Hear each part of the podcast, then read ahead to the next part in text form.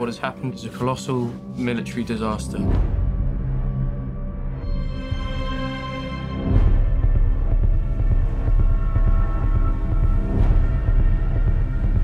We shall go on to the end.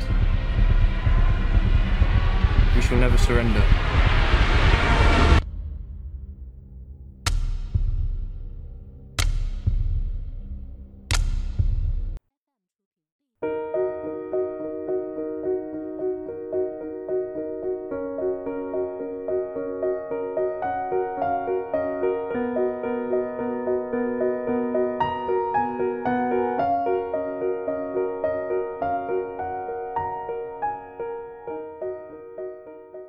第一期的观念来跟大家见面了，我是 Y，我是 William，在 X，我们今天呢要跟大家介绍一个我们上星期看的一部电影《敦刻尔克》。我不知道各位第一部接触的诺兰的电影是什么，我是从他的《蝙蝠侠前传二》开始看的，后来又翻看了他之前的记忆碎片之类的电影。我也差不多是暗夜骑士嘛，然后后来又看了《盗梦空间》，《星际穿越》没有看啊。然后他还有拍过一个什么《致命魔术》，他之前的电影呢，全是需要开脑洞的，反正就是大结局的时候，发突然有一个惊天大秘密，完全可以开脑洞，然后又可以自圆其说。这是诺兰这个导演第一次接触到了战争历史题材，他一般都会选择跟他的兄弟两个人一起写剧本，这次他是把他兄弟去掉，他一个人写的剧本，并且拍了这个故事，我就很好奇，说到底能拍成什么样？先来说说大家的这个感受哈。第一点，这确实是导演的一个实验性态度的电影作品，它跟我们想象中间原来的那种战争片感受是不一样的。我觉得这个导演，首先就按照歪乙之前说的，他确实之前从来没有拍过战争片。那从这一部片子的剧情情况来说，首先是里面有很多，无论是跟实际历史，或者说至少是被官方记载的实际历史，以及在战争中的战略战术。都很不相符的情节，但是我觉得没有必要非常纠结于这个，或许就是导演他就没有这个意图去把这个片子拍成一个战争片，只是借用了敦刻尔克这个事件的背景，他要表达他自己的东西。就像说，呃，无论你喜不喜欢毕加索的抽象画，你都没有必要去拿一张照片或者拿一个真人的去评价说他画的不像。战争是很残酷的。这个电影给大家一个非常紧张的情绪，从一开始在那个小巷中间就把人带进了一个战争的气氛中，而且全程是用了这种跟拍的一个手法，所以有一种身临其境的感觉。每次当飞机或者其他的东西听到这个声音的时候，就知道死亡的来临。当这个剧情进入一比较紧张的状态下，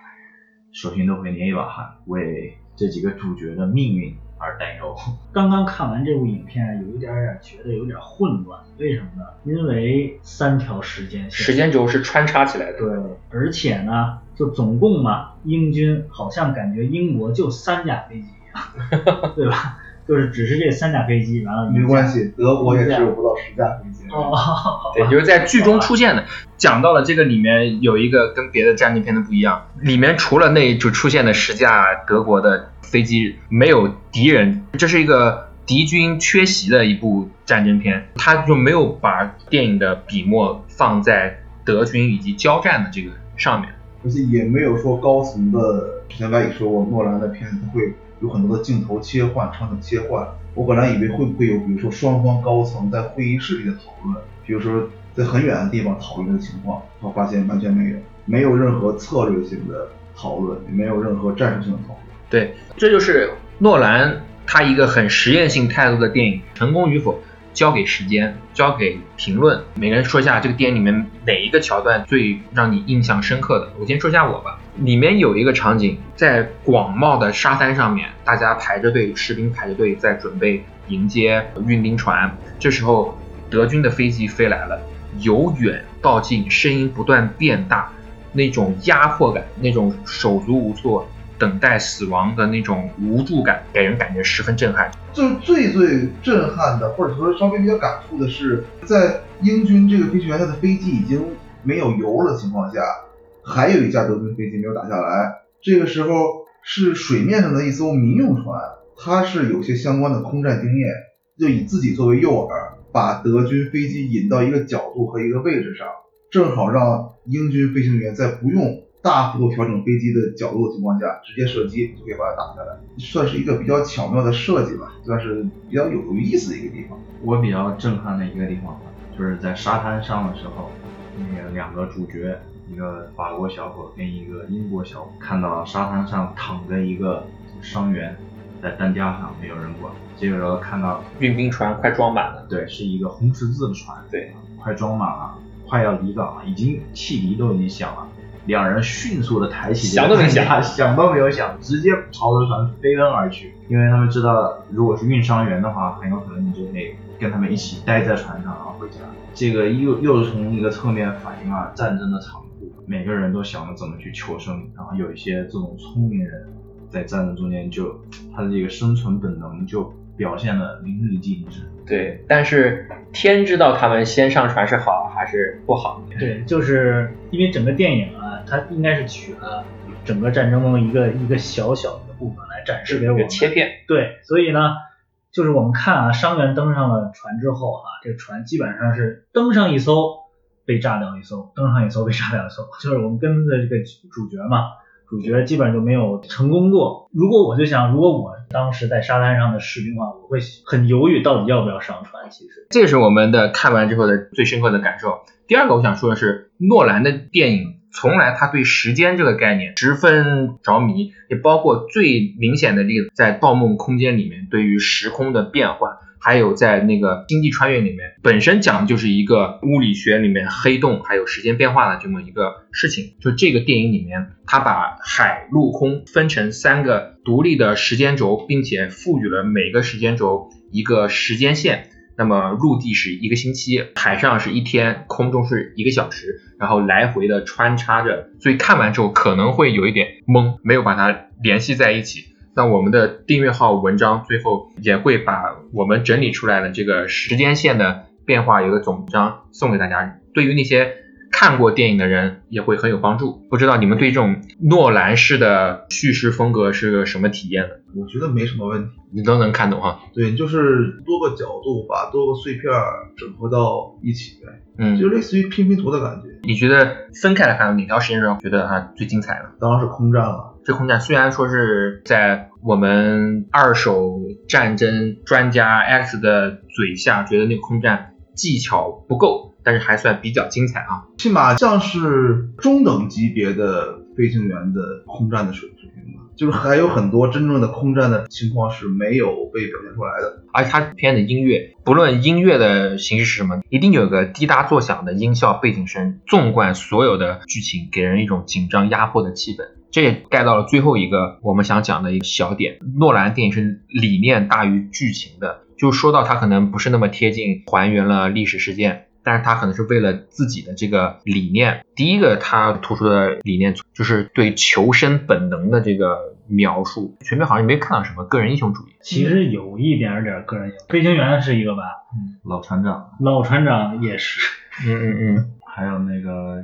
逃跑的那位，不让那些英国人把那个法国人送出去。他说：“你们这么做是不对的，虽然我也很想回家，但是这么做是不对的。应该不是说个人英雄主义，应该是个英雄主义。诺兰应该是忽视个人英雄，但是他也是体现了一些英雄主义。对人性的闪光点。但是我觉得你要说个人英雄主义，我觉得就是属于那种以一当十的话，可能真的就是只剩那个飞行员了。是吧？他一个人打下来，有的是他是他一个友军帮他打下来的，反正差不多吧。就是你要说就是以以一对 N 的情况下，也只有他做到了。但是这这个飞行员和以前的那种战争场景中的这种个人英雄主义很不一样，就是以前比如说点一根烟，我马上就去赴死了，就这种感觉，美式的英雄主义。但是像他一开始他那个油表发生了他是个经济型的，他一直在算油量。一直在算那个油量，直到最后他发现，如果我再往前飞的话，我油可能就回不来了，我可能就在敦刻尔克那边，我觉得要么沉了，要么就就降落。所以最后他看的是有一个英国的那个军舰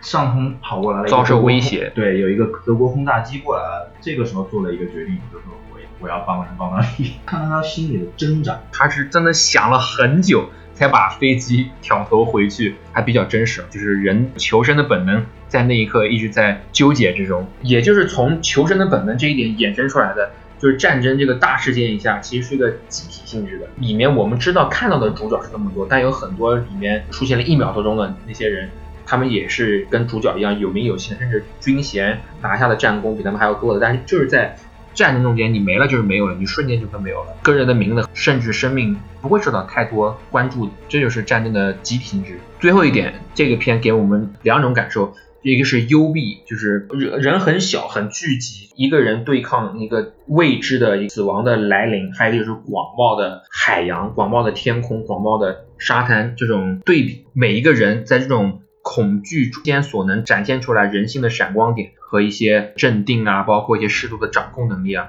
这就不得不提到那个船主，就是他从那个海港里面开出他的小船之后，他能在整个航程中间，哪怕是遇到了一个。不想那敦刻尔克回去的士兵仍然坚毅的驶向，就偏向虎山行啊那种感觉哈。威廉好像说了一个他觉得比较有感触的一幕啊。对，就是在他碰到那个不想回敦刻尔克那个士兵之前吧，就是说他们这个小小船三个人嘛，刚刚驶离英国的时候，迎面迎来了几艘军舰吧。军舰上甲板上全都站着士兵，看着那些士兵吧，其实给我一个最深的感觉，这些士兵真是很很落魄，逃出地狱的感觉，很对，很落魄，很落魄。完了都在看着他们，就这些士士兵都在看这艘小船，就仿佛就是在说，就是哎，我们都会，你去那儿干嘛去呢？你去那儿，我们刚从这鬼门关回来，你们为什么还要去呢？就是是这种感觉，就说他们经历了什么，只真是只有他们自己知道，就从地狱里跑出来一样。就是经历了在沙滩上排队，哎，排到上了船，那时候船还没被没被炸，然后还平稳的就使送他们回家了。实际上很疲惫吧，就是看出他们其实身心是很疲惫的这么一个。对，然后其实就是你这个同样的场景，在影片的最后还有一个对比，当他这艘小船慢慢的到了敦刻尔克，也同样是有一个刚起航的一个军舰慢慢驶出敦刻尔克，他们是驶进敦刻尔克，两个交互的时候，军舰上面的士兵一起在鼓掌。鼓掌的那个军人，他的体验跟刚回去那个军人的体验就就不一样。那个刚驶回去的那些军舰上面的军人，他们是不相信这艘船是真的可以开到敦刻尔克的，所以他们当时有有一种可能怜悯也好，或者说觉得不相信也好。但是当这艘船真的开到那的时候，大家只能很开心嘛。第二是也是很欣慰，很对他有表示赞许的掌声。整个看完了之后，你们会推荐这部电影给身边的人看吗？这部片是值得推荐，但是我会跟大家先说明你是冲着什么去的。你如果是冲着一部诺兰的实验性的文艺战争片的话，是可以看的。但是如果像对于呃 X 这种二手的战争专家，那可能要谨慎推荐一下，因为他可能会。想看的是一部拯救大兵，对对对对，呃，就是或者是一种就是军事纪录片，我是会看的。对，最后还有一部分是关于电影本身历史和战争中间的一些史实的区别。我们因为时间关系，我们会写成订阅号文章放在我们订阅号里面，也欢迎大家订阅然后收看。今天的这一期的观念节目就到这儿，我们下一期会继续跟大家见面。我是 Y，我是威廉，在。X，给，拜拜，拜拜，拜拜。